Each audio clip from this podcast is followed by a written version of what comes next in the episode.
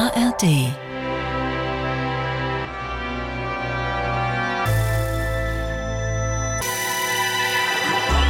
Radio 1 Hörbar Brust, die Wiederholung.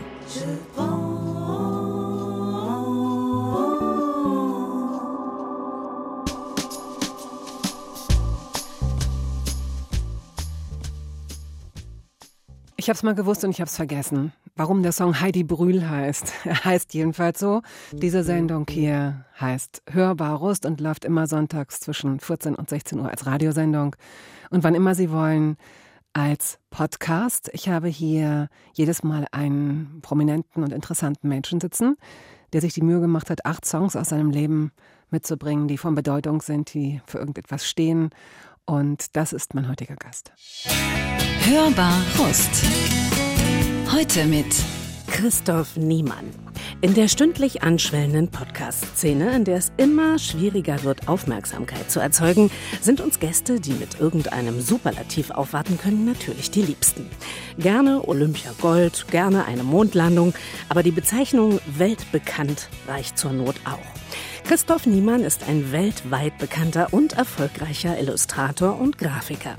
Seine Bücher sind Schatztruhen, voll mit liebevollen Geschichten und Beobachtungen. Nach dem Studium in Stuttgart zog der heute 48-Jährige nach New York und es dauerte nicht lange, bis er dort reüssierte. Niemand weiß, wie viele Cover des New Yorker er inzwischen gestaltet hat und wie viele Auszeichnungen er für seine zahlreichen Arbeiten bekam. Seit 2008 lebt Niemand mit seiner Familie in Berlin. Er hätte also längst schon mal vorbeischauen können. Schwamm drüber. Sehr herzlich willkommen in der Hörbarust. Und jetzt nochmal mit offenem Mikrofon. Herzlich willkommen. Ich freue mich sehr, hier zu sein. Wie ist das denn? Das hörst du ja auch nicht zum ersten Mal, dieses weltbekannt, weltberühmt. Das ist schon äh, sehr ungewöhnlich für Menschen, so vorgestellt zu werden, oder? Es ist nicht unangenehm, aber es ist natürlich für die Arbeit selber ziemlich irrelevant.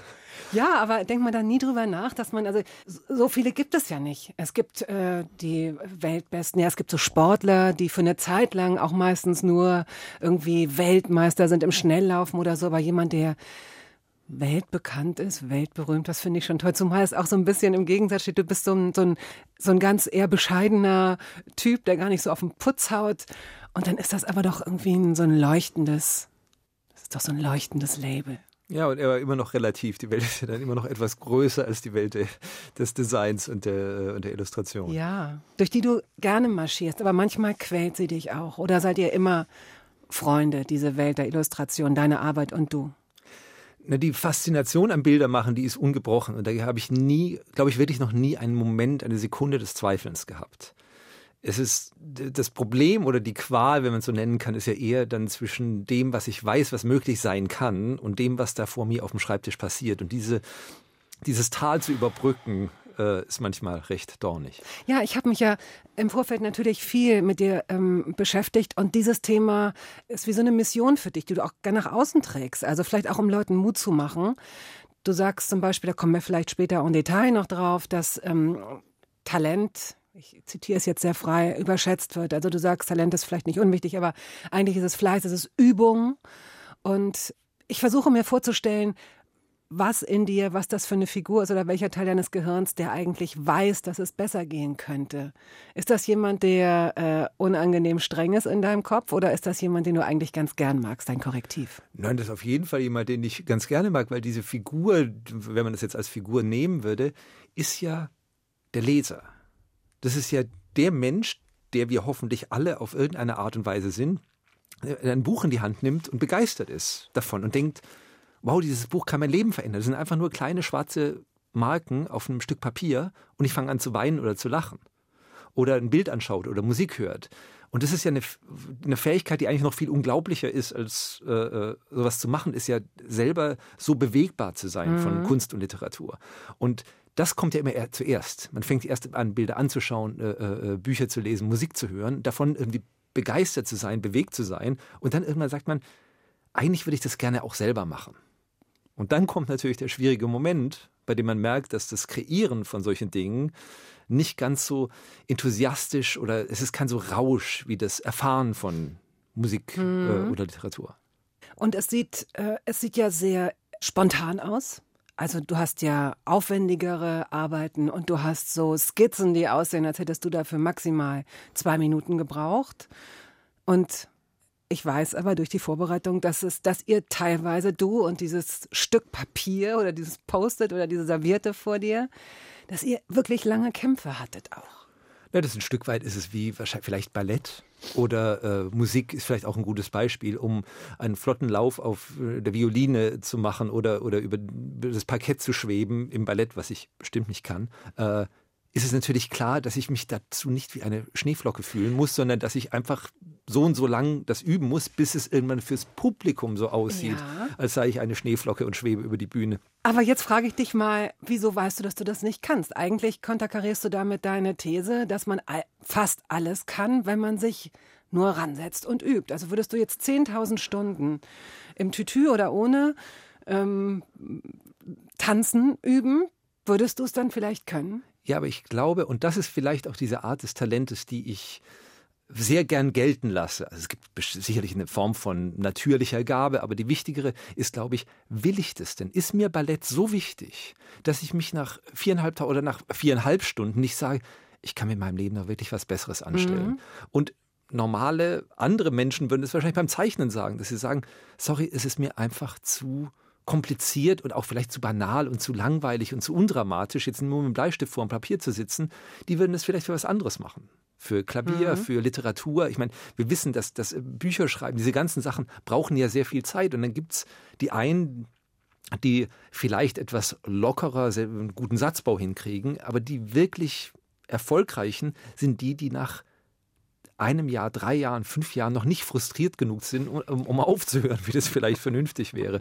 Und ich glaube, dieses, ähm, dass die Begeisterung so mhm. groß ist, dass man den, den, die Anstrengung und wirklich die Frustration einfach ignoriert. Ich denke da auch nicht drüber, also ich spüre das natürlich, aber ich bin nicht so frustriert davon, dass ich aufhöre. Und das vielleicht ist die einzige Sache, die man nicht lehren kann.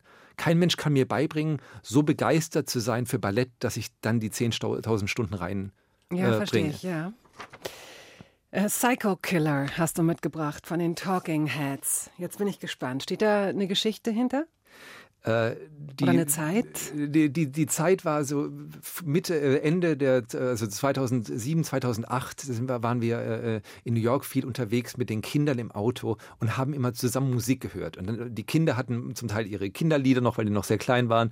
Meine Frau und ich, wir hatten unsere Lieder und das war so die erste Platte, die wir alle zusammen, glaube ich, lauthals mitgeschrien haben. Und das wurde dann so diesem einen Sommer, glaube ich, 2007, war das so die CD unseres, äh, unseres Sommers, dass jedes Mal, wenn wir ins Auto eingestiegen sind, haben wir Talking Heads gehört und dieses Lied immer auf äh, volles Volumen. Es war grandios.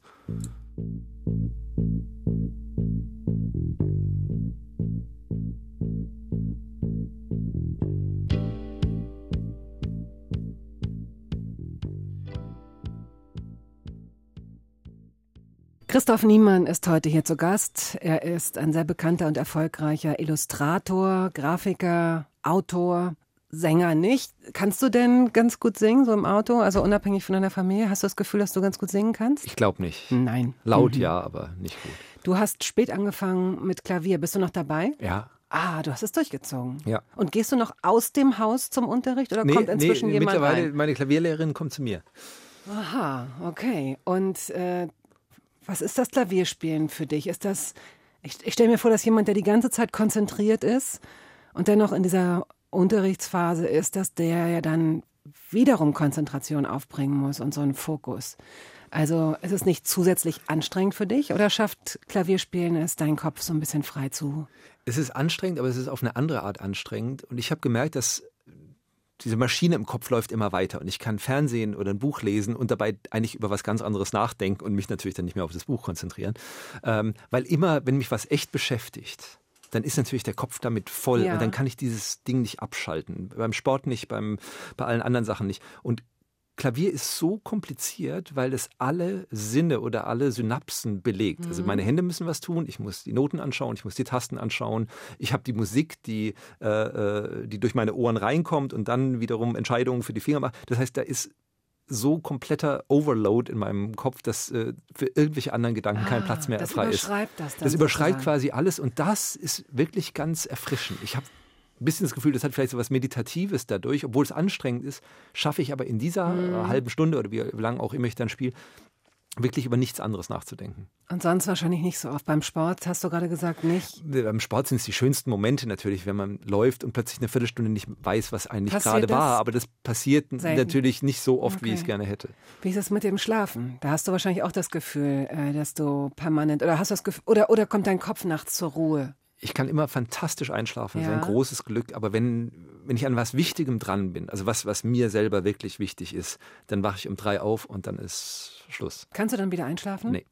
Und musst du dich dann, setzt du dich dann hin, machst du dann das Licht an? Also du, du schleichst dich raus, weil deine Frau will, deine Frau nicht. Ich, also wenn wenn, es wirklich auch so Crunch-Time ist mit der Deadline, dann ich habe auch schon Projekte gehabt, wo ich dann einfach mich rausgesetzt habe. Ich weiß, es ist schwierig, weil wenn man sich um drei hinsetzt, ist man natürlich dann den ganzen Tag so ein bisschen müde. Es geht jetzt nur bei bestimmten Sachen, aber das habe ich schon mal gemacht. Ein paar, also auch mal über längere Zeit. Hm. Das ging dann einfach nicht anders. Okay. So, du bist in Weiblingen zur Welt gekommen, 1970, dort aber nicht aufgewachsen, sondern in Ludwigsburg-Poppenweiler. Das waren so die ersten zwei, drei Jahre. Ach so, Ja, okay. und, dann, in- und dann in Ludwigsburg. Dann in Ludwigsburg. Was ist das für ein Ort? Ludwigsburg kann man hier ganz gut erklären. Das ist zu Stuttgart genauso wie Potsdam zu Berlin. Also, äh, also da war ein, ein Herzog im 18. Jahrhundert, dem es ein bisschen zu eng wurde in der Stadt und der auch gerne ein großes äh, Barockschloss äh, haben wollte und deswegen in, quasi in den Wald gegangen ist, ein Stück Wald gerodet hat, sich ein riesenhaftes Schloss hingebaut hat, dann die Stadt hinterher. Und das ist die Stadt mit einem, was für mich das Beste an Ludwig, ich mag Ludwigsburg gerne, aber für mich das Schönste ist, dass das Stadtra, also das Straßenraster ist exakt Nord, Süd, Ost, West. Die ganze, die ganze Stadt, das kommt meinem äh, Geisteszustand sehr, äh, sehr zu Pass. What? Kannst du das erklären? Meinst du damit Winkel und das System? Winkel, das ist so ist Amerika perfekt, alle Ah. Straßen sind genau rechtwinklig, aber noch mehr als in Amerika. Die sind gehen sogar perfekt Ost, West und Nord, Süd, bis auf Au. eine Straße, die zu so einem Lustschlösschen bei Stuttgart führt. Aber ansonsten ist die ganze Straße. ex- Und ich war bei jeder anderen Stadt immer verwirrt und habe gedacht, warum sind die Straßen so krumm? Ich dachte immer, so gehört das.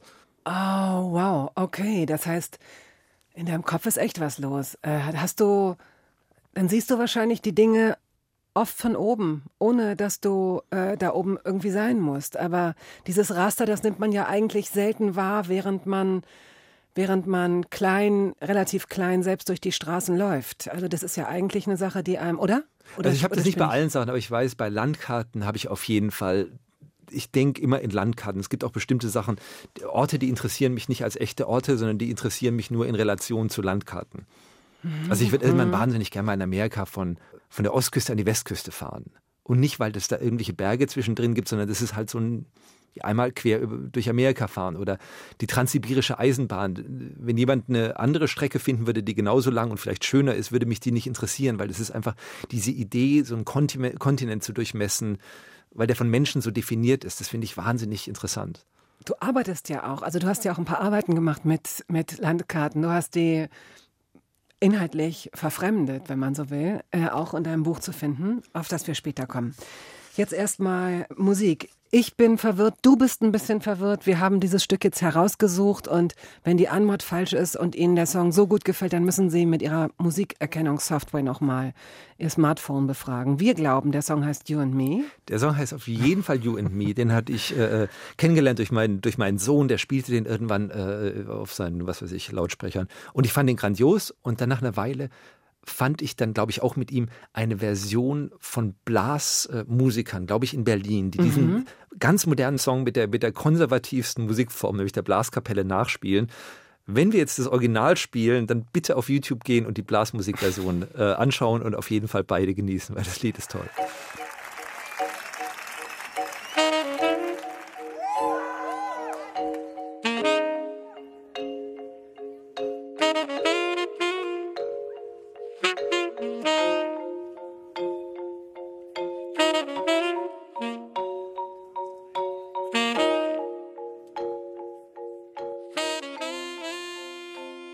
Zu Gast ist heute Christoph Niemann. Kommen wir noch mal auf Ludwigsburg zurück. Da gibt es alle zwei Jahre das Ochsenfest. Gab es das damals auch schon? Das ist ein Poppenweiler.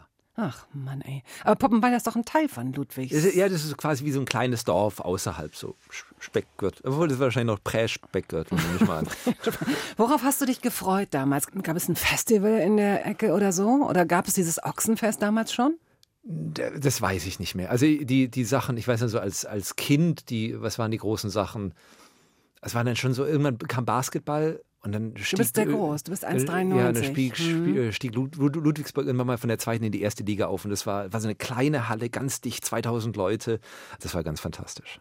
Du hast damals schon gut gezeichnet. Irgendwo habe ich gelesen, dass du mit zwölf schon Schwarz-Weiß-Illustrator werden wolltest. Das ist also schon so eine Entscheidung, die man trifft. Ja, das war ganz klar, ja so eine, so eine, so eine puristische, äh, ja, ich kann vielleicht zeichnen, aber glaubt man nicht, dass ich äh, Cartoonist werde, ich werde Schwarz-Weiß-Illustrator? Nein, das Problem mit der Farbe war, dass äh, ein Großteil meiner Jugend, und das ist die wirkliche Frustration, im Kampf mit Farben ausge, äh, ausgetragen wurde, weil wenn man Filzstifte hat, ist ja, Filzstifte sind ein grauenhaftes Medium, weil man ja keine glatte Farbe hinbekommt. Also wenn ich ja, jetzt sage, ich mal ein Haus ja, und das Dach soll rot sein, dann will ich das Dach verdammt nochmal ja. gerade rot haben. Dann setzt man mhm. sich mit den Filzstiften hin und man kriegt ja unmöglich, selbst mit teuren 30-Euro-Markern, ja, kriegt man nicht jetzt eine glatte, mhm. eine glatte rote Farbe hin oder blauer himmelgrünes Gras, mhm. das jeder Fünfjährige äh, äh, machen will. Das geht nicht. Oder Buntstifte sind viel zu, ähm, auch zu unsauber. Das kriegt man auch mhm. nicht mit mhm. dem, mit dem gleichen Ton hin. Und deswegen habe ich irgendwann mal beschlossen, die einzige Farbe, mit der man wirklich vernünftig oh. arbeiten kann, ist schwarz. Mit dem einfachsten Filzstift, mit Tusche, mit allem. Und habe ich gesagt, ich will nur das machen, was ich so richtig schön kontrollieren kann. Es sei denn, der schwarze Filzstift ist auch schon so ein bisschen, wenn der schon schwächelt, dann muss man dasselbe Prozedere übermalen, übermalen, übermalen. Genau, aber, aber das ah, geht ja. eben. Das geht, aber, aber es geht mit Rot nicht, weil das nee, Rot das geht ja, wird ja immer genau. dichter dann. Oh, das stimmt. Und du bist Synästhetiker, sagt man dazu? sagt man Synästhesie? Ja, ich, ich weiß, ja, ich kenne nur, ja, wahrscheinlich. Ja. Synästhesie, dein ja. Bruder und du wahrscheinlich, vielleicht sogar einer deiner Söhne. Na, dein nee, Bruder mit den Kindern habe ich drüber, mit meinen Kindern habe ich, also wir müssen vielleicht kurz irgendwie über Synästhesie, also die, genau. diese Idee, dass, dass äh, Farben und und Wörter verbunden oder Farben und Zahlen verbunden oder Buchstaben, sind. Oder dass, Buchstaben, dass, die, ja. dass die farbig sind, genau. Und ich stritt mich also als Kind immer mit meinem Bruder und sagte, das A ist grün und das B ist blau und das C ist rot, was sie einfach sind. Und mein Bruder meinte, die wären mit irgendwelchen anderen Farben verbunden, was natürlich nicht so ist.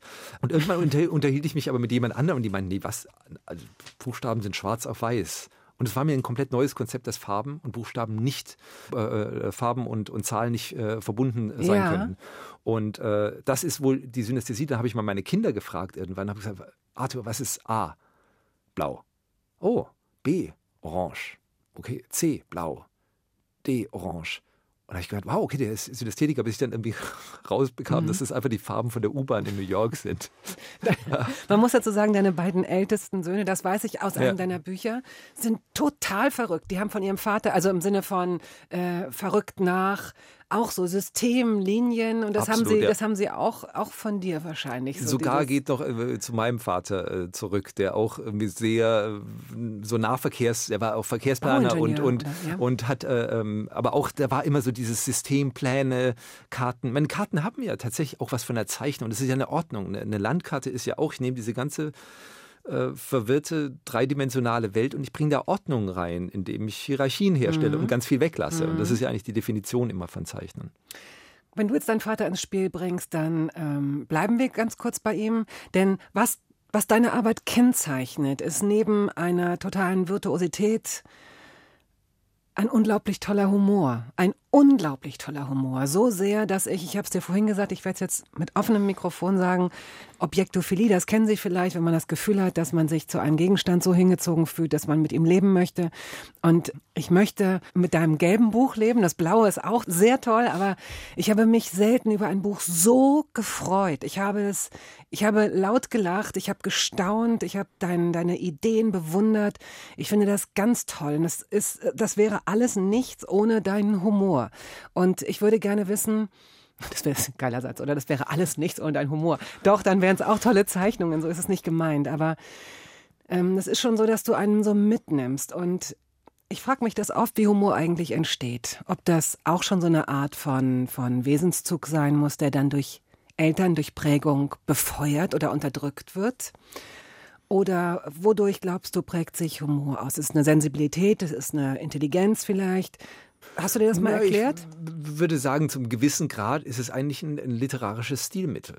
Das genauso wie Tragik ja darauf basiert, ich habe eine bestimmte Handlung. Also jeder, jeder Witzmann kommt in eine Bar und dann passiert irgendwas. Heißt ja, ich habe eine gewisse Erwartungshaltung und dann wird diese Erwartungshaltung auf eine Art enttäuscht, die auf eine unerwartete Art Sinn macht. Mhm. Das heißt, der, der, der Humor lebt ja immer davon, dass ich als Betrachter auch investiert bin in die Geschichte. Und dieses Lachen ist ja dann diese, diese diese Erfahrung, dass ich bin ja total, ich habe mich äh, äh, veräppeln lassen oder ich habe mich, äh, ich habe irgendwas gewusst, von dem ich noch gar nicht wusste, dass ich es wusste. Das, das, ist ja dieser Moment, weswegen, glaube ich, auch Humor ein, ein erfolgreiches Stilmittel literarisch ist, weil es eben die Leser reinbringt in die Geschichte. Genauso funktioniert es natürlich bei der Tragik. Wenn ich jetzt eine Geschichte mache, baue Zuneigung zum Charakter auf und mache dann was ganz Furchtbares mit diesem Charakter und dann fangen die Leser an zu weinen, ist es ja auch so, dass eine Erwartung da war eben, dass dieser Mensch doch bitte froh zu sein hat und dann wird diese Erwartung auch auf eine Art enttäuscht. Und es ist natürlich nicht so, dass Humor als, als, als Stilmittel so funktioniert, dass ich so, ach, jetzt fällt mir ein lockerer Spruch ein und ich lege den aufs Papier oder zeichne was Komisches, was mir in den Sinn kommt, sondern es geht ja natürlich darum, genau diese Erwartungshaltung so aufzubauen, dass ich als Leser vielleicht das auch nicht kommen sehe ähm, und dann im richtigen Moment vielleicht auf irgendwas warte und dann kommt es eben an einer anderen Stelle. Das geht, glaube ich, nicht. Wie, äh, oder das, das, Wichtige, das wichtigste Voraussetzung ist natürlich die Empathie. Dass ich so viel, auch, ich glaube, ich meine Leser so sehr mögen muss, dass ich denke, wir leben irgendwie emotional in der gleichen Welt, damit ja. diese Momente kreierbar sind. Aber was du mir jetzt gibst, ist eine perfekte Analyse dessen, was du gelernt hast über all die Jahre, was dir einleuchtet, was du beobachtet hast, was du als Feedback bekommen hast. Ich frage mich, wie der Humor in dir entstanden ist. Vielleicht hast du auch schon als zwölfjähriger Illustrator on your way gewusst, äh, was Leuten gefällt, wenn du eine Sache so oder so malst oder skizzierst oder dass sie besonders über große Nasen lachen oder was auch immer.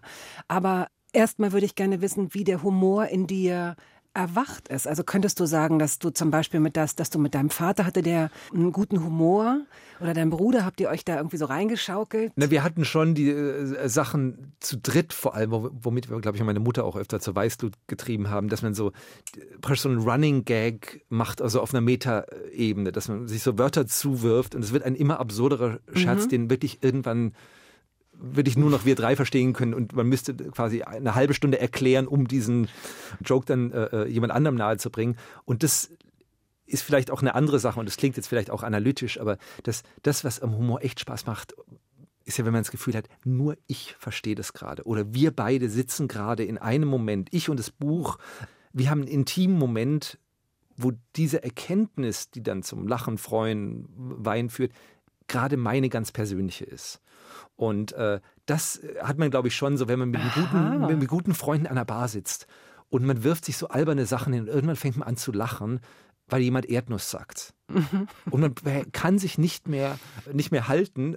Das wird ja von außen ja jemand nicht verstehen. Das basiert dann, weil wir eine jahrelange gemeinsame Geschichte haben ja, ja, und an diesem klar, Abend sich das so hochgestellt hat, dass irgendwann Erdnuss das komischste Wort der Welt ist. ja, aber und das macht es auch so besonders gut, weil man auch weiß, dass die anderen es nicht verstehen werden. das verstehe so, ich nicht. Den Part jetzt verstehe ich nicht. Warum, warum der, der Humor besonders viel Spaß macht, weil die anderen ihn nicht, nicht verstehen. Weil, nicht, weil das, nicht, nicht als Ausschlusskriterium, aber weil es sich so persönlich anfühlt, weil es sich so einzigartig anfühlt, dass ich das Gefühl habe, dieses Ding existiert gerade so perfekt. Ja, ich verstehe ähm, schon, was und du meinst. Und praktisch das die, die, die Langweiligkeit des Wortes Erdnuss in so einem Kontrast steht zu dem, wie lustig es gerade eigentlich ist. Und das hat dann schon auch wiederum mit, den, mit der Arbeit zu tun, dass ich oft natürlich auch ganz äh, viel versuche rauszunehmen, dass es keine roten Nasen gibt und keine fliegenden Torten. Also, dass der Humor eben in extrem unhumorigen Dingen drinsteckt.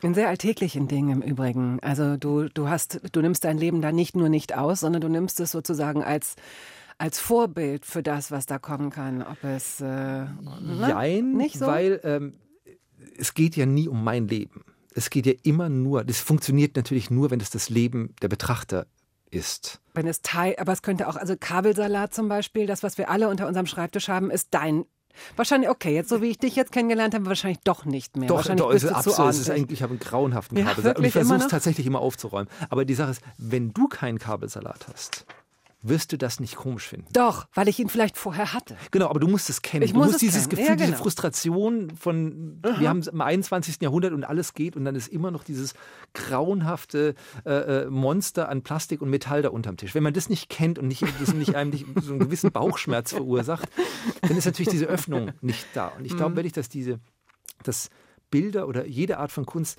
es ist sehr schwer ist, eine Emotion zu kreieren. Vielleicht sogar unmöglich, sondern das, was Kunst und Literatur, Musik können, ist, dass es eine Emotion wachrufen kann, die schon vorhanden ist.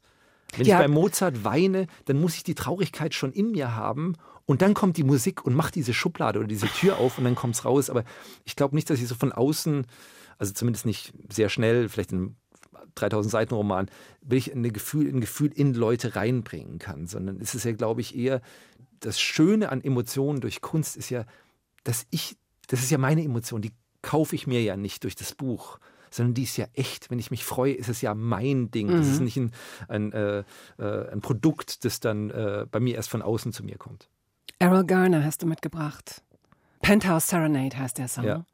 Gibt es dazu ein Stichwort oder wollen wir es einfach hören? Also ich finde, äh, Errol Garner ist der äh, tollste, für mich der tollste Klavierspieler, weil der so undurchdringbar aus diesem Instrument äh, Sachen rausholt, wie außer Oscar Peterson vielleicht kein zweiter.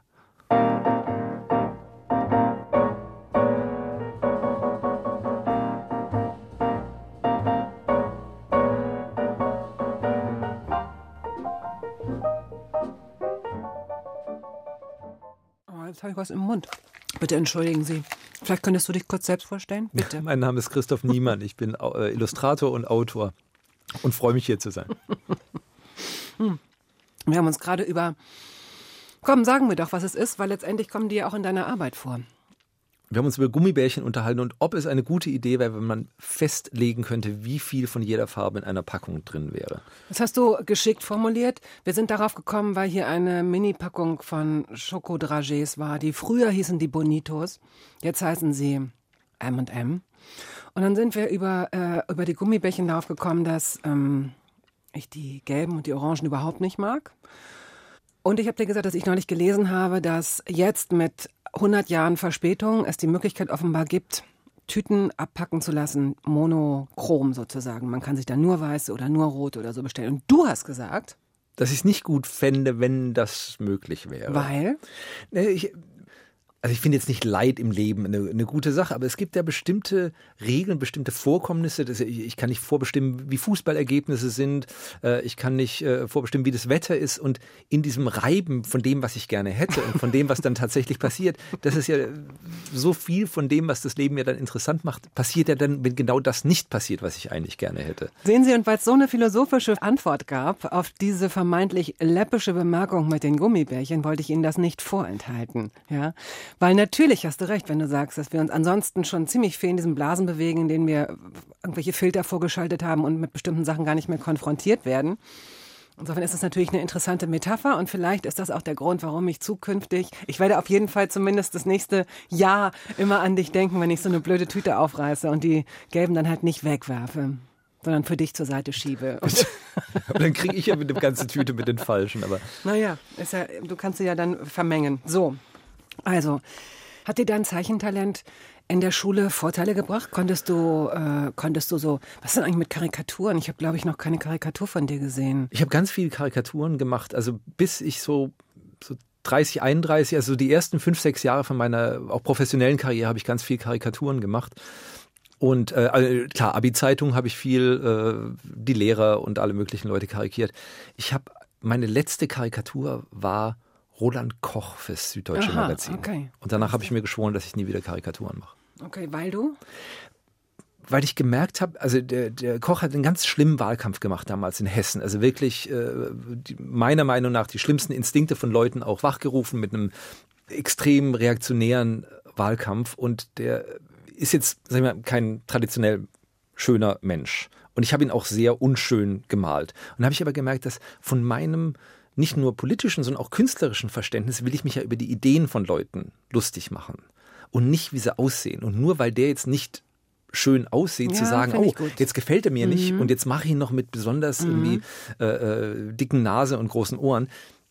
Das ist eigentlich behämmert, weil das, was ist, wenn wir das rumdrehen und sagen, jetzt haben wir irgendjemand, der nicht schön ist, aber für eine gute Idee steht? Ist er deswegen, und da habe ich mir gedacht, eigentlich finde ich die, die Idee einer Karikatur, die sich aufs Äußerliche geht, ist eigentlich eine, die mich künstlerisch nicht sehr interessiert. Das heißt nicht, dass alle Karikaturen schlecht sind. Es war nur für mich eine Entscheidung, ja. dass ich gesagt habe, da will ich eigentlich keine künstlerische Energie rein investieren. Und hast du das früher in der Schule gemacht? Also konntest du dich damit so ein bisschen hervortun, wenn du Lehrer beispielsweise karikiert hast, sowas? Naja, in der Schule, da war Zeichnen eher so für mich Flucht äh, zu sagen, da kann ich halt irgendwas, über das ich Kontrolle habe. Und das war dann ja klar, bei der Abi-Zeitung war ich dann halt Designated Artist und habe dann äh, alle Leute karikiert. Aber es war jetzt nicht so, dass du da wahnsinnig in deinem Sozialstatus mhm. hochgesprungen bist, wenn du zeichnen konntest. Es war praktisch, glaube ich, für. Träumst du noch von der Schule? Ja, leider. Wir alle, glaube ich. Ich glaube, das ist in uns. Was, was träumst du? Bist du so Abi-Prüfung unvorbereitet, sowas? So der Klassiker, oder? Nicht nur Abi-Prüfung unvorbereitet, sondern es ist so, ah, ich bin, ich muss zur Schule, ich habe meine Hausaufgaben nicht gemacht. Dann aber irgendwie auch schon der Gedanke so, ich habe doch eigentlich auch einen Beruf und eigentlich ist, war das doch schon 30 Jahre her. Warum muss ich denn jetzt nochmal Abi machen, wobei ich das dann nicht so richtig mhm. hinterfragen kann, weil klar ist, ich muss jetzt in die Schule meine Hausaufgaben abgeben.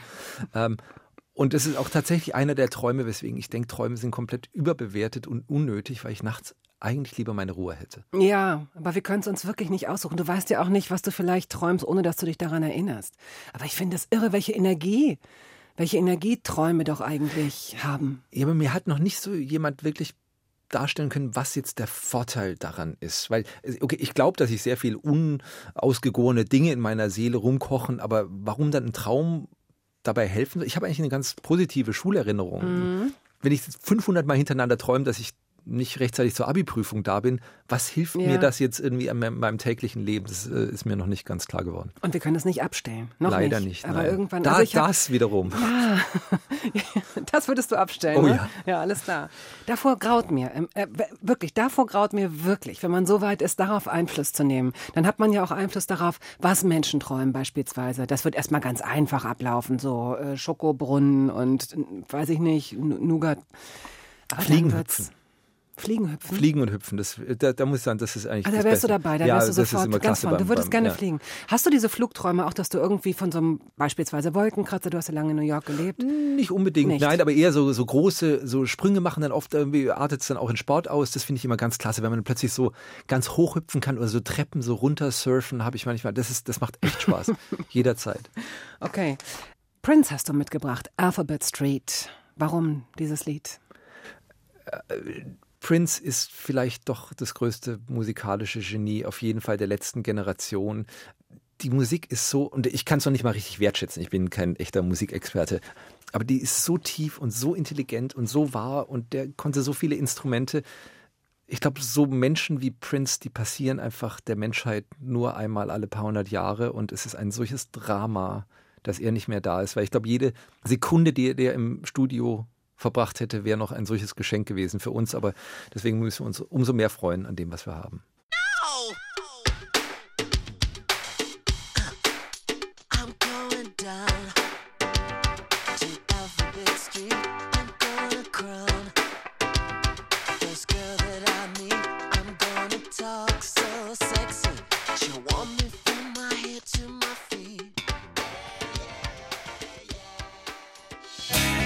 Radio 1. Hörbar Rust. Die Wiederholung.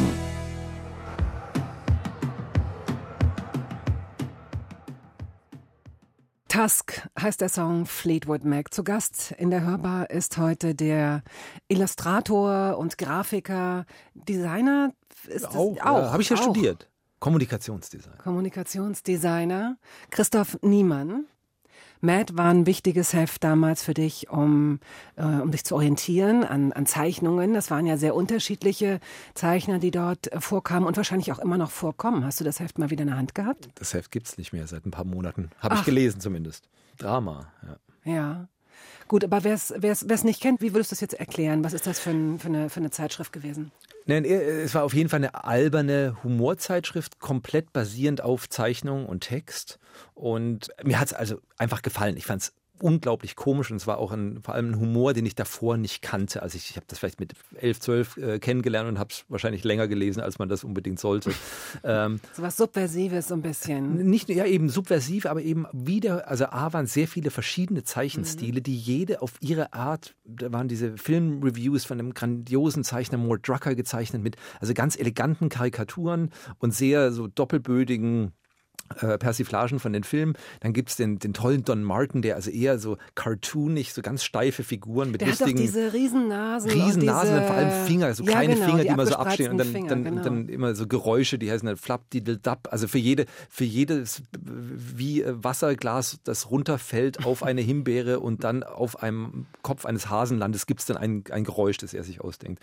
Und äh, was eben so toll fand, ist, wie viel man als Leser mitarbeiten musste bei den Sachen. Da gab es schon auch ganz offensichtliche Sachen, aber selbst bei Don Martin musstest du immer mitdenken. Und der richtige Spaß kam eigentlich, weil du dir im Kopf diesen Humor, der, den, ähm, die Witze wirklich erst erklären musstest, Aha. damit der richtig lustig war. Das war jetzt nicht so, ah, da steht ein Mensch und dann fällt eben die, eben die große Torte ins Gesicht, sondern das, man musste dann auf der, im ersten Panel genau schauen, was dann passiert, um zu erklären, warum diese eigentlich unlustige, dieses unlustige Ende brüllend komisch ist.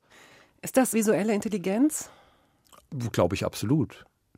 Das ist auch das, wenn es das gibt, dann ist es ja auch das, was deine Arbeit und das Dechiffrieren deiner Arbeit in vielen Teilen voraussetzt. Wahrscheinlich. Was ich versuche mit Bildern, ist das, was wir alle, oder sagen wir, was wir mit Sprache natürlich total gewohnt sind.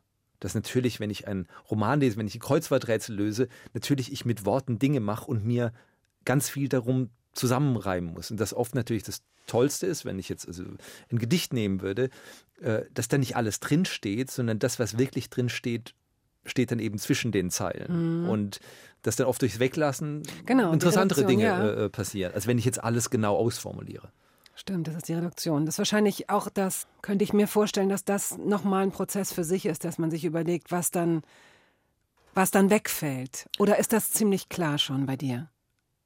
Nein, diese, dieses Weglassen ist tatsächlich der ganze Prozess. Ist der Prozess. Mhm. Und im Weglassen sehe ich oft auch Dinge erst. Es ist jetzt nicht so, dass ich sage, aha, hier ist die Idee und jetzt schaue ich mal, wie viel ich davon weglassen kann, sondern es ist eher, dass ich sage, hier ist eine Situation, eine Idee, eine Geschichte, ja. die in irgendeiner Form reizvoll ist. Und dann fange ich an, Dinge wegzunehmen und dann merke ich erst, wohin das eigentlich geht. Und das, was am Schluss vielleicht beschreibbar wäre, als das ist die Essenz von der Geschichte, die habe ich wahrscheinlich am Anfang nur geahnt. Und die entwickelt sich dann eigentlich erst durch das Arbeiten. Mhm. Du hast äh, studiert in Stuttgart an der, hast du es vorhin schon gesagt, an der Staatlichen Akademie der Bildenden Künste. Heinz Edelmann war dein oder einer deiner Professoren. Das ist jemand, den man kennt äh, von den Yellow Submarine. Also das ist ja Yellow, Yellow Submarine, der Beatles-Film. Er hat äh, äh, grandiose Buchcover gemacht für Klett Cotta und äh, für den WDR damals eine Plakatserie, die sehr, sehr prominent war. Also er war schon als, als, als Grafiker sehr prominent auch. In Deutschland FAZ-Magazin hat er viele Arbeiten gemacht. Wahrscheinlich war auch die gute Ausbildung dort einer der Gründe, warum du relativ lange ausgeharrt hast. Du bist zwischendurch einmal in die, wenn ich das richtig rekapituliere. Ich habe zweimal Praktik, äh, zum Sommer, in Semesterferien bin ich dann in die USA gegangen und habe Praktika da gemacht. Beide Mal nach New York City. Ja. Du kanntest da niemanden? Nee. Wie bist du? Also es ist eine andere, es ist eine, es ist eine völlig andere Zeit. Es ist nicht Airbnb gewesen. Es war auch nicht, äh, keine Ahnung. Frag doch mal einen Facebook-Freund, ob ich da pennen kann für ein paar Nächte. Wie bist du da losgezogen? Ich habe Briefchen geschrieben an Leute. Ich habe mir die Jahrbücher angeguckt, habe gesagt, die und die Leute interessieren mich und habe dann Briefe mit, so, habe so ein kleines Büchlein gedruckt. Welche Jahrbücher? Was für Jahrbücher? Ja, so Werbejahrbücher. Das war so damals die Art, wie du dich eigentlich informiert hast über das, was auf der Welt passiert. Da gab es so vier, fünf große, aber die besten Zeichnungen des Jahres 1989 oder die so, tollsten okay, Werbekampagnen oder ja. das tollste äh, redaktionelle Design. Und das hast du dir angeguckt, hinten, hinten im Index stand, aha, das ist von Firma so und so oder von Zeitschrift so und so oder von Illustrator so und so. Telefonnummer, Adresse und dann habe ich denen eben geschrieben. Und die haben gesagt, ja, also komm vorbei, weil wir können ja nichts versprechen, oder wie? Ein paar haben dann eben geantwortet, haben gesagt, ja, komm vorbei. Und dann, äh, ich bin dann halt dahin und stand dann irgendwie Grand Central mit einem großen Sack voll, voll Viertel-Dollar-Münzen, um dann zu telefonieren. also mir, dann habe ich halt die Leute angerufen. Okay. Und äh, hast tatsächlich auch deinen ersten Job ergattert. Ich glaube, das ich war kurz bevor du äh, wieder zurückgeflogen bist, ne? Ja, ich habe für einen Rolling Stone durfte ich eine Zeichnung machen und das war, ich war so unfassbar nervös. Es hat dann geklappt, aber die ganze Zeit habe ich nur gedacht, wenn ich das jetzt äh, vergurke, dann setze ich hier nie wieder einen Fuß in die Stadt, äh, weil ich dann auf einer schwarzen Liste von irgendwas stehe. Hm, sicher. War das für eine Plattenkritik? Das war für eine Plattenkritik. Und für welche eine Platte? Alice in Chains. Aha. Ähm, und das, äh, die, das Album hieß Alice in Chains. Und es ging weder um Alice noch um Ketten. Ähm, also im Grunde war es Yeah, Yeah, Baby, Yeah. Also die Geschichte von jedem äh, Rock'n'Roll-Song. Also ich hatte keine Ahnung, was ich damit jetzt machen sollte. Und dann habe ich halt irgendwo eine lustige Idee mit einem, mit einem Gesicht gemacht und die fanden es gut. Und dann rannte ich dann immer noch in, in Stuttgart an der, im, im Hauptbahnhof gab es eine internationale Presse. Ah, äh, und da bin ich dann jede Woche hingegangen Ja, mit zitternden, schwitzigen Händen und habe mir den neuen Rolling Stone angeschaut. Eigentlich immer in der Erwartung wirklich, dass ich gedacht habe, die, ich glaube nicht, dass die das jetzt drucken. Die haben wahrscheinlich drei Leute gefragt und suchen sich jetzt das Beste aus. Und dann war es tatsächlich, Lenny Kravitz war auf dem Cover und meine Zeichnung war dann auf Seite, keine Ahnung, 76. Oh. Und das war schon fantastisch.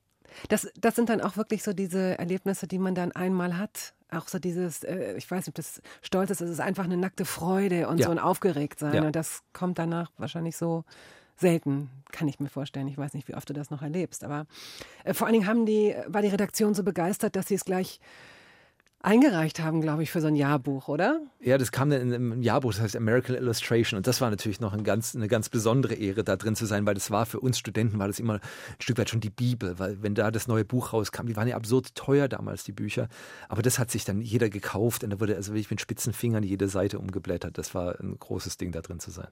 Und dass du zurückhaltend bist mit deinen eigenen Leistungen, merkt man genau an so einem Punkt jetzt, weil du könntest jetzt theoretisch sagen, und wenige Jahre später durfte ich das Cover dieses Jahrbuchs, dieser Bibel gestalten. Was ja, was ja wahrscheinlich der Olymp ist oder äh, keine Ahnung. Aber Das war schon grandios. Ich meine, die Außenwirkung ist quasi gleich null, weil das natürlich nur von Designern und Illustratoren äh, gelesen wird. Aber es ist natürlich für diese Familie, Irre. in der du bist mit deinen Kollegen, ist es natürlich schon, äh, äh, schon das Größte. Und es war ein, ein toller Auftrag, der war andererseits aber auch schwierig, weil man darf, ich durfte machen, was ich wollte. Das ist wahrscheinlich schwierig. Es Und das ist natürlich, wenn man mm, gewohnt ist, mhm. diesen, diesen Prozess des redaktionellen Designs, hier ist die Story, hier ist die Größe, mach mal was zum Mhm. Thema so und so und dann habe ich ja auch was, wo- wogegen ich kämpfen kann.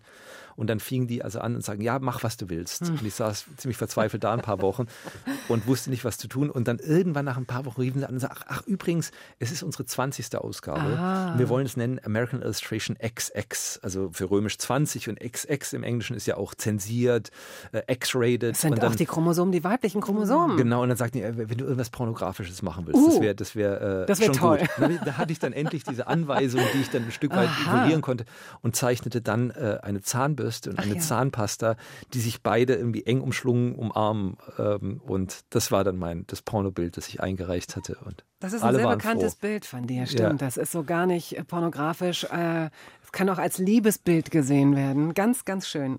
An Sex habe ich dabei gar nicht gedacht. Das ist bin ich bin einfach schon so weit. Die Beatles hast du mitgebracht, das passt doch. I'm so tired.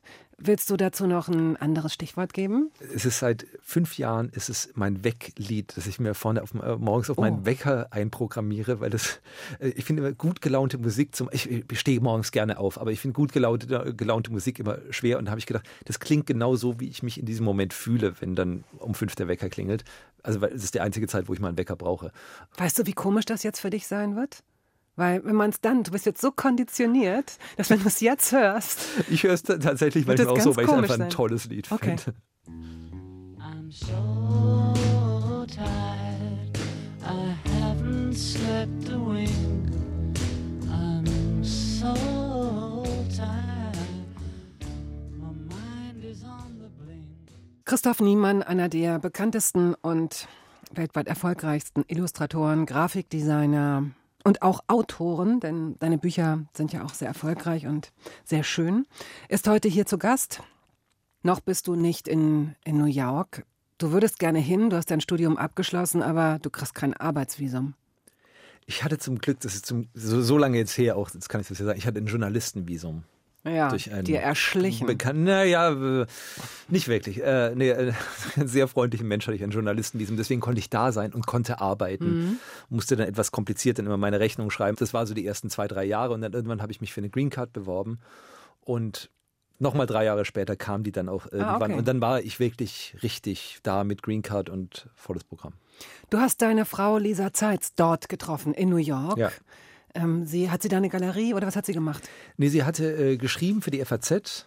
Erst hat sie in der Galerie gearbeitet, hat immer nebenher noch geschrieben, dann auch mal in der Kunstversicherung und dann auch in einem Auktionshaus, also hat in verschiedenen Kunstbereichen gearbeitet. Aber dann das Schreiben war eigentlich so die Haupt, die Haupttätigkeit am Schluss. Hast du sie in der Galerie kennengelernt, als du dir was angeguckt hast? Nein, nee, wir haben uns bei der Eröffnung eines äh, Lampenladens äh, Ach, kennengelernt. Äh, als sie, äh, da hatte sie irgendwie ausgeholfen und kannte da Leute und dann ein gemeinsamer Freund hat gesagt, da ist eine Party heute Abend, da gehen wir gemeinsam hin. Dann ist dir ein Licht aufgegangen. Ja, schon. Also das war schon, das äh, war schon, schon ein äh, sehr, sehr schneller Funke. Oh Gott, oh Gott. Also inzwischen sind es drei Söhne. Ja. Die zwei Älteren, jetzt musst du mir helfen, Gustav, Gustav und und Arthur. Arthur bekommen viel Platz in einem deiner Bücher, weil eben diese schon äh, angerissene U-Bahn-Plan-Liebe so stark ist und weil du das ganz gut auch grafisch äh, abbilden konntest. Kommen die klar in einer Stadt wie Berlin? Ist denen das hier U-Bahn-Netz genug und System genug? Oder haben Nee, die das sich System davon ist ja wahnsinnig groß in Berlin und, und komplex. Nee, das ist ganz wunderbar. Der, der, der Älteste hat dann sogar sein Schülerpraktikum bei der Bundesbahn im, im Fahrgastzentrum gemacht. Ach, guck mal.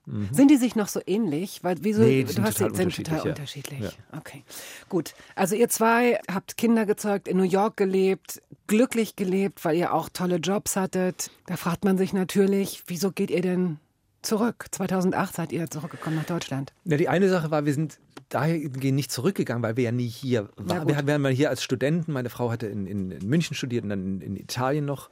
Ähm, deswegen wir hatten wir hier nie so ein Leben. Das war, das war auch Berlin, weil Berlin so anders ist, auch als Westdeutschland. Mir war es wichtig, dass es jetzt nicht so ein Wir gehen wieder nach Hause Moment ist. Und es war aber, selbst New York wird irgendwann dann kennt man sich aus und dann hat es eine gewisse Planbarkeit. Und dieses ganz Verrückte am Anfang, wo man gedacht hat, hier ist alles nur crazy und die Leute haben unvorhersehbare Lebensentwürfe, das hört dann schon auch nach einer Weile auf und man merkt, dass das alles schon sehr kodiert ist und dass der Weg, man sieht dann plötzlich so 30 Jahre nach vorne und denkt, wow, also A muss ich natürlich konsequent im Lotto gewinnen, um mir das leisten zu können. Aber dann weiß ich auch, wohin das geht. Und da war wirklich auch von uns beiden die Idee, nochmal zu sagen, wir wollen einfach nochmal was anderes machen, weil gerade in der Tätigkeit, die auch viel am Schreibtisch stattfindet, ist es, glaube ich, schwer, sich selber auch nochmal so eine Kurve ins Leben reinzubauen. Weil wenn man in der Firma arbeitet, kann es vielleicht sein, dass der Chef irgendwann kommt oder die Chefin und sagt, so, jetzt machst du mal was ganz was anderes. Wir schicken dich jetzt nach Singapur und dann äh, neuer Bereichsleiterjob oder keine Ahnung. Das passiert ja bei einem Freiberufler nicht unbedingt. Deswegen muss man sich, glaube ich, diese, diese Kurven in den Lebenslauf muss man sich eben selber reinbauen. Würdest du das als Comfort Zone bezeichnen, trotzdem du ja sehr viel arbeiten musstest und sehr viel verdienen musstest, um, äh, um in New York äh, existieren zu können? Absolut, weil äh, natürlich auch dieses, die Deadline und die Deadline, die ich dann auch hinbekomme, das ist dann wie ein Korsett. Aber das Korsett gibt einem ja auch Stabilität. Ja. Und äh, je besser man da drin wird, desto abhängiger wird man natürlich auch davon, weil man natürlich diesen Kick auch gerne hat. Da kommt wieder ein Anruf und ich habe es wieder hingekriegt und diesmal waren es Ja. nur drei Stunden. Und es geht dann immer weiter, aber man wird, verlässt sich natürlich auch auf immer größere Routine.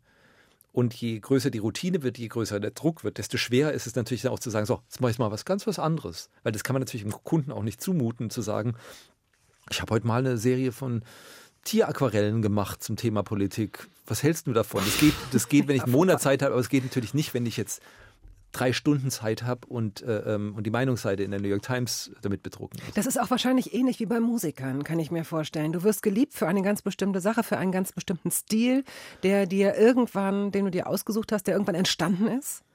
Ja, nicht, aber die, der große Unterschied, und das war was, das hat sich in meinem Leben geändert, aber es hat sich, glaube ich, auch medial extrem geändert.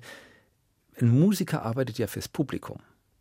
In dem Moment habe ich ja null fürs Publikum gearbeitet, sondern es war, ähm, ich habe ja für Redakteure gearbeitet und für Zeitungen.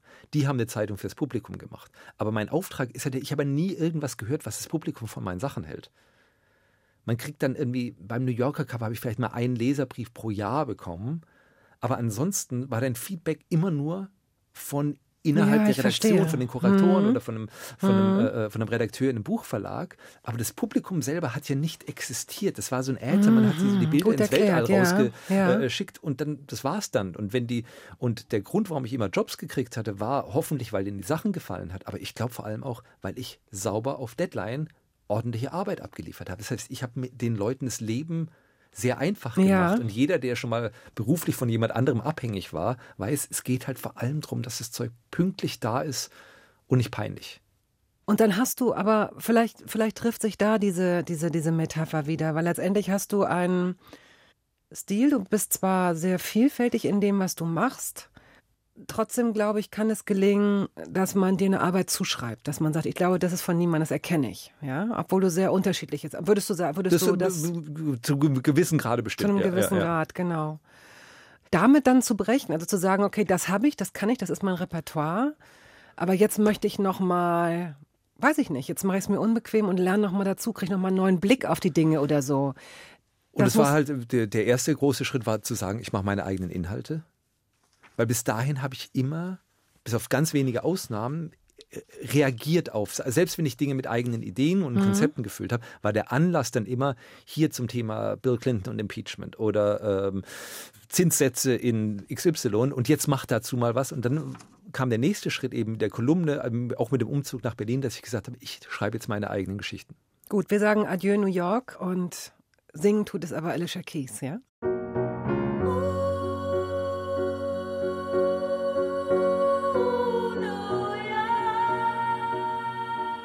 Hörbar at radio1.de, wo wir schon von äh, Feedback sprechen, ja. Sie können uns gerne schreiben, also positives Feedback schicken. Hörbar at radio1.de und Sie können natürlich auch, wenn Sie möchten, viele Sendungen äh, als Podcast nachhören. Tobias Moretti, Rocco Schamoni, also sehr, sehr unterschiedliche Gespräche können Sie sich anhören. Sie können die Radio 1 App natürlich auch. Ähm Was macht man mit einer App? Runterladen, installieren. So, installieren auf Ihrem Smartphone und dann können Sie auch in Honolulu oder Uppsala. Das sind so schöne Orte, ne? Uppsala. Ich würde so gerne einfach sagen, also schon deswegen würde ich da hinziehen und zu sagen, ich lebe in Uppsala. Na und? So. Können Sie überall Radio 1 hören. Und Sie können den Podcast abonnieren. Das war es, was ich sagen wollte, den, den Podcast.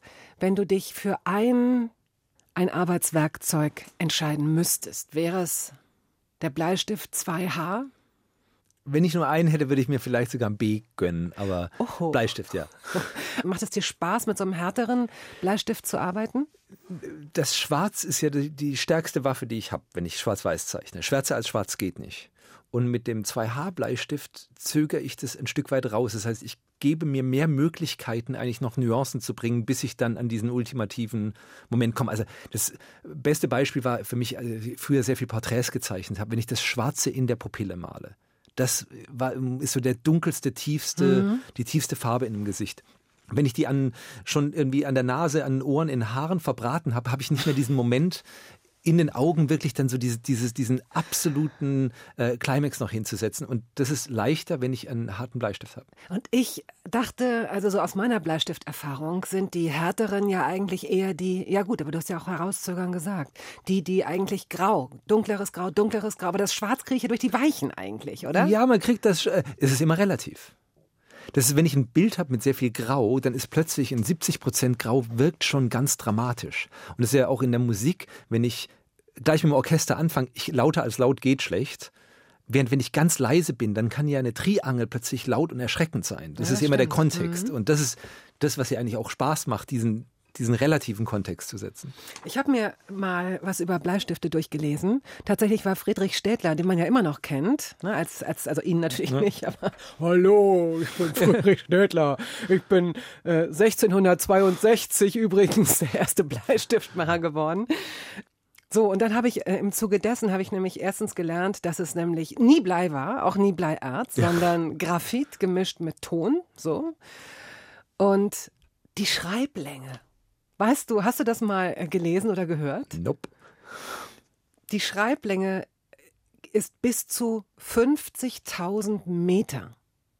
Das sind dann wahrscheinlich aber die Hs, ne? Die, die 3H, 4H, Ja. die sich nicht so schnell. Ja. Aber ich meine, es ist schon ein unfassbares Wow. Werkzeug, wenn man es mit anderen Dingen vergleicht. Toll.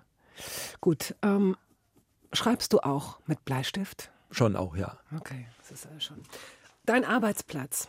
Wie muss ich mir das vorstellen? Also hast du, ähm, ist es reduziert? Sind da Stifte? Sind da Farben? Sind da Da sind, äh, sind Stifte und Farben. Ich habe eigentlich einen Computerarbeitsplatz mit so einem großen Tablett auch und einem, äh, so einem Zeichentablett, einem großen Bildschirm und allem. Und Was dann heißt ein, das Zeichentablett? Ist das Also so, ein, dass es wäre so, ein Bildschirm, auf dem ich zeichnen kann. aber der, der liegt, der liegt Der liegt so schräg, der liegt so schräg da und daneben steht ein Computer. Es sind praktisch zwei Ah. parallel gespiegelte Bildschirme. Und dann hast du so einen so einen- so einen Pen, den Genau. du äh, und der auch farbig sein kann. Da kannst du eben möchtest. alles Du machen. kannst und dann alles kannst machen. dann da auch zum Beispiel, was ich in meiner verzweifelten Jugend nicht konnte, du kannst zum Beispiel gelb auf blau zeichnen. Kein Stift, auch Mhm. Ja, kein klar. Wachstift, also kann das je machen. Und Ja, so Aquarellstifte, so diese Wachs, Wachsstifte. Ja, aber das geht nie so richtig. Ja. Du kannst nie so, und, und das war eine Sache, die, die will ich, ungl- und ich, selbst ich kann mir nicht, und ich mache das jetzt schon eine Weile, ich kann mir nicht vorstellen, wie gelb auf blau aussieht. Also wenn du schwarz auf weiß zeichnest, ist es wahnsinnig schwer vorzus sich vorzustellen, wie das nachher aussieht, wenn das schwarz gelb ist und der, das weiß blau. Der Eindruck ist so ein komplett anderer. Also das, das Zeichengefühl von Farbe auf Farbe ist so radikal anders und da kann ich jetzt eben wirklich gelb auf blau zeichnen. Dann kann ich nachher sagen, oh, ich hätte jetzt gerne das gelb-rot und kann es mit einem Klick ändern. Und das kann ich analog nicht in dieser Form machen. Analog hat dann eben wieder andere Vorteile. Wie geil auch, dass ich äh, meine, dich da verbessern zu können, ne? indem ich sage, doch, mit diesen Aquarell-Wachsmalstiften, das geht ganz gut, ne? super. Weil ich die geliebt habe. Das war für mich, also ich, ich habe früher sehr viel gezeichnet und gemalt und das war für mich so eine, so eine, so eine Revolution, dass es, dass es Stifte gab, die die Konsistenz von Wachsmalstiften haben, aber die man eben auch mit Wasser dann zu, zu flächigeren, eben nicht mehr diese rauen Flächen, Ja. sondern eben tatsächlich, dass man das so mischen konnte. Das hat unglaublich viel Spaß gemacht. Und ich habe jetzt auch schon in den letzten Jahren sehr stark gemerkt, dass dieses äh, sehr analoge Arbeiten, und das kam ein Stück weit vielleicht auch durchs Internet, dass natürlich jeder Mensch kann mittlerweile irgendwie Logos und, und Vektorgrafiken machen. Das war ja früher noch was Besonderes. Und jetzt ist es so normal geworden, dass es auch ein Stück weit auch stilistisch für mich langweiliger geworden ist. Und da habe ich dann auch wieder Liebe zu analogen Dingen entdeckt. Und das ist einfach die Unberechenbarkeit von Tusche auf Wasser Ja. und, und Papier, dass die eben auch Dinge kann, die der Computer dann doch nicht kann. Obwohl ja auch das, also es wurde ja das Perfekte so ge, geklaut, will ich nicht sagen, aber es ist so möglich, das Perfekte zu kopieren. Inzwischen habe ich fast das Gefühl, dass man jetzt auch rangeht, das Nicht-Perfekte zu, zu, zu kopieren, sodass es gar nicht mehr so authentisch ist. Ich denke da an diese, an diese seit weiß ich nicht, drei Jahren gibt es in jedem ödeligen äh, Coffeeshop diese, diese Tafeln. Mit der, ja. Wie heißt diese Schrift? Das hat ja einen Namen. Das sind, so, sind halt so, so Script-Type, äh, so Script-Schriften. Das Ähm, soll so hand, handmade aussehen mit so kleinen, süßen Details und ein bisschen, sch- ein bisschen krumm. Na, das ist ja auch in Ordnung. Das ist einfach eine Mode und die Mode lebt natürlich auch immer davon, dass die Mode sich dann auch wieder ändert. Es ist, auch aber eine so. Lüge. Es ist, das ist mehr als eine Mode. Es ist genauso wie eine, wie eine neue Jeans, die du zerrissen und abgefetzt kaufst. Was ja eine Mode Was ist. eine Mode ist, was es aber bis heute gibt. Bis heute ist es eine Lüge. Es ist nicht authentisch. Die Ich ist nicht 20 aber Jahre alt, Was ist da die authentisch? ist. Ist, Ah. Authentisch ist, wir brauchen eine Hose und einen Pullover und dann ist fertig. Alles andere ist ja, es ist ein Stay, es ist ja auch eine Vokabel, die dann auch im, ich laufe rum und zeige die, die Kleider, die ich anhabe, sind dann auch wieder ein Statement, mit denen ich mit anderen Leuten, die ich kommuniziere. Ob ich das jetzt interessant finden muss oder nicht, das sei mal dahingestellt. Es geht eher so darum, dass man das Gefühl hat, dass man hofft, dass, also dass ich an deiner Stelle, glaube ich, darauf hoffen würde, dass es immer noch genug Menschen gibt, die, die dieses Echte darin erkennen, die das mitbringen. Ich meine, echt ist ja auch das wieder. Die Sache ist, jetzt, wo wir wissen, dass jeder Coffeeshop diese Script-Kreide sagt uns, kann ich ja wieder damit spielen. Jetzt ist es ja ein Stück, Stück von unserer Kultur geworden. So wie früher jedes Gasthaus also Frakturschrift dran hat, so Wirtsstube, dann Ja. in so. Das ist ja auch nur so ein Stil. Wenn das mal etabliert ist, kann ich ja dann, da haben wir ein Stück Kultur, über das wir uns austauschen können. Wir waren noch nie zusammen in einem Coffeeshop, trotzdem wissen wir beide, Genau, was du meinst. Dadurch, und das ist ja die Idee von Kultur, und Kultur ist dann immer auch eine Basis davon, worüber man sich lustig machen kann, sich freuen kann, sich unterhalten kann, das wieder verdrehen kann.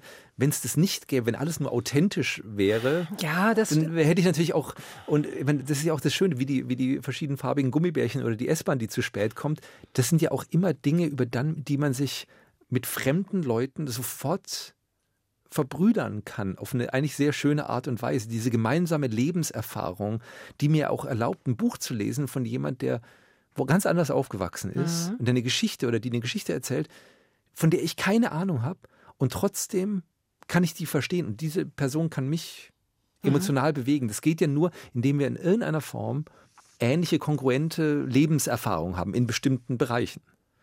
Und äh, das ist ja die, das ist ja der Boden, auf dem jegliche Form von Geschichte wachsen kann. Nur wenn, wenn wir komplett andere Leben haben, gibt es ja auch, es ist ja sehr schwer, das zu überbrücken. Ich weiß gar nicht, das hast du gut gesagt. Ich, ich ärgere mich so, dass du ich mich bei die diesem. Na ja, nein. schön. Ja, weil, weil, ja, authentisch, achtsam, das sind so Sachen, die eigentlich äh, sind diese Worte an sich auch schon fast wieder so entweiht, weil die so inflationiert wurden und auch auf, auf zu jedem Thema irgendwie eingeladen wurden. Und jetzt ertappst du mich dabei, wie ich, das so sage. Also Ich glaube, was mich an solchen Designentscheidungen stört, ist, wie einfach sich die Leute es machen. Dass man dann sagt, oh, ich habe einen neuen Coffeeshop, wie mache ich das? Aha, ich nehme jetzt diese, ohne groß zu hinterfragen oder zu sagen, das haben schon 100 Leute, 100 andere Leute gemacht, vielleicht gibt es was Interessanteres. Und genauso wie vielleicht die ersten fünf, die es gemacht haben, wir vorbeigelaufen sind und gesagt, ach, das ist aber jetzt mal schick, das sieht so aus wie der Barista, hat gleichzeitig noch eine Ader für Kalligrafie und ich fühle mich hier so wohl. Und natürlich ähm, nach dem 20. denkst du immer so, ja Gott, so sehen die Dinge halt aus. Und äh, jemand hat doch mal gesagt, der Erste, der Herz auf Schmerz gereimt hat, war ein Genie, alle anderen waren Idioten. Euro Ähm, und Euro, ja. Und, und äh, so ist es natürlich, deswegen meine ich Mode. Das ist ja genauso der, der erste Mensch, der mit zerrissenen Jeans äh, durch die Gegend lief. Da haben die Leute sind wahrscheinlich ausgerastet, wie, oh, guck mal, deine Hosen sind ja kaputt. Und natürlich, wenn es dann tausend Leute machen, ist es auch kein Punk-Statement mehr. Nein, ist es nicht. Aber ich, es ist dann halt, es ist dann eben wie eine Farbe, es ist wie eine Modefarbe, wie ein geblümtes T-Shirt. Es ist dann halt ja, Und trotzdem beharre ich darauf, dass es eine Lüge ist, weil es soll ja suggerieren, dass es ein Lieblingsteil ist, dass man es schon, das ist ja abge, also die wenigsten gehen ja so vor, dass sie das Gefühl haben, ich weiß, dass jeder weiß, dass, sondern es soll ja irgendwie so eine Patina, so eine Lebenspatina schon zur Schau stellen. Ja, Und die dann, hat es Dann nicht. sind Adidas-Streifen auch eine Lüge. Die gehen wahrscheinlich dann zurück auf irgendwie Offiziersauszeichnungen an Uniformen oder Epailletten an. Das kann ich jetzt nicht der- recherchieren. Aber, aber dann ist es ja, ich meine, jeder, jeder Farbstreifen an der Mode hat wahrscheinlich was Militaristisches und dann, ja Gott, ist halt ein roter Streifen. Ich muss noch was sagen. Was, äh, ich muss noch was sagen. Kalligrafie, Schönschrift. Ja. Ich habe, als Nils Fram in der Sendung war, ähm, habe ich äh, recherchiert. Ich wollte wissen, ob es eine, eine auditive Ästhetik gibt, ja? Äh, ob man sagen kann, dass das sowas mal irgendwie, keine Ahnung, definiert wurde. Und auf dem Wege habe ich einfach nochmal nachgeschaut, was Ästhetik ganz genau bedeutet. Und habe festgestellt, dass wir alle das Wort völlig falsch benutzen. Also wenn wir sagen, das ist, äh, das ist aber sehr ästhetisch, bewerten wir es meistens positiv. Was wir eigentlich sagen müssten, wäre kalistisch tatsächlich. Okay. Denn es ist das Schöne. Die, Okay. das Ästhetische ist die reine Sinneswahrnehmung. Das kann was Hässliches sein, Ja. es kann stinken, ganz egal, aber es ist dann ästhetisch, weil wir es über die Sinne wahrnehmen. Das, was sie will, aber meinen, wenn wir etwas Schönes, Symmetrisches, wie auch immer beurteilen, wäre eigentlich kalistisch. Ist das nicht Ja. irre? Irre. Gut, hat gerade so gepasst. Dein vorletztes Lied kommt jetzt. Äh, Guantanamera, die Fugees und Wycliffe Jean. Möchtest du noch ein Stichwort geben zu dem Song? Großer Fan von Coverversionen. Wenn man das Original kennt und dann diese neue, sehr diese, anders. die, den neuen Mhm. Twist von der Melodie, die einem so vertraut ist und man hat das Gefühl, man hört eigentlich einen neuen, äh, einen Ja. neuen Song und das ist bei dem schon besonders schön. Aber nur so, finde ich, sind Coverversionen auch okay, wenn Ja. sie einen eigenen Song Ja. daraus machen. Hola, soy Celia Cruz y estoy aquí con Wyclef celebrando el carnaval. ¡Azúcar! Guantanamera, We out here in Miami just shining Guajira, Guantanamera, worldwide.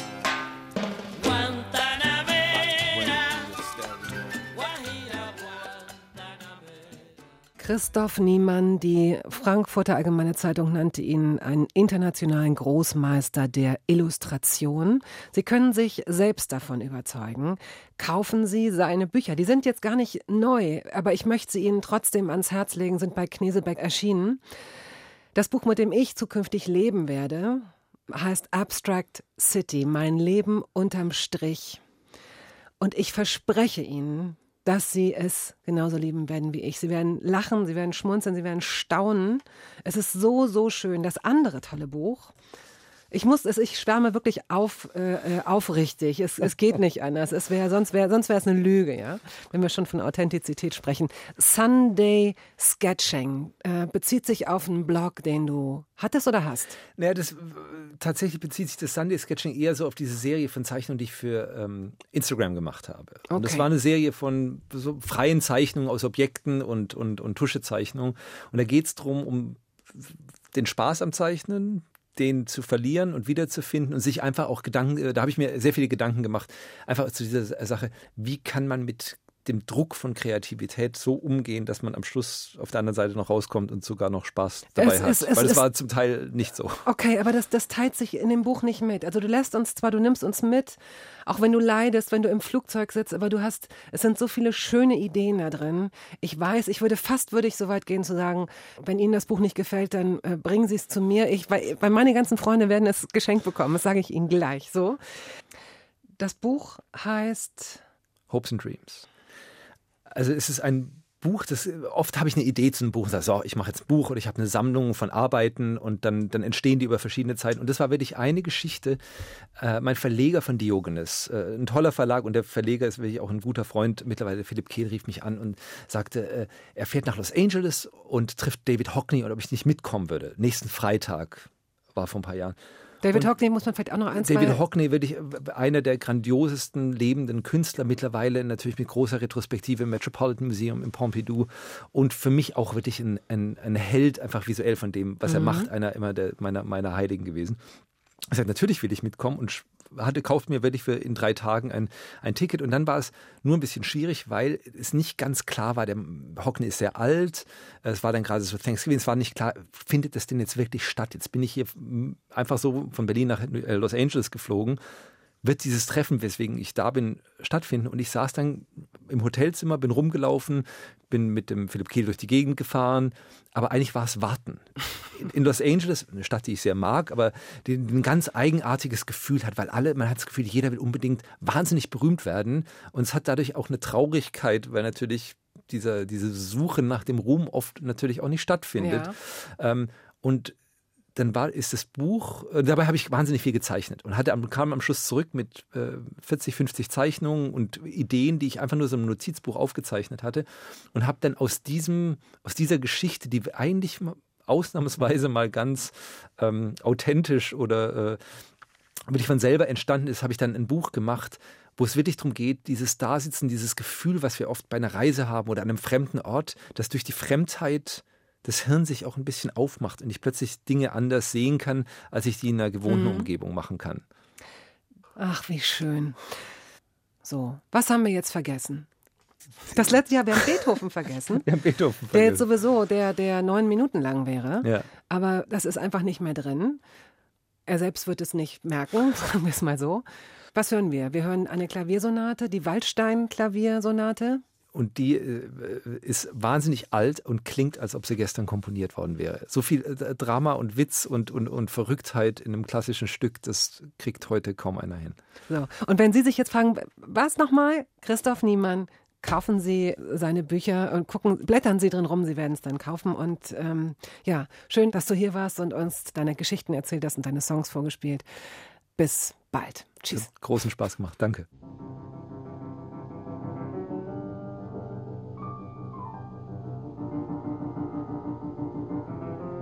Das war der Podcast der Radiosendung Hörbar Rust. Wir hoffen, dass es Ihnen gefallen hat. Wenn Sie möchten, Sie können ihn abonnieren.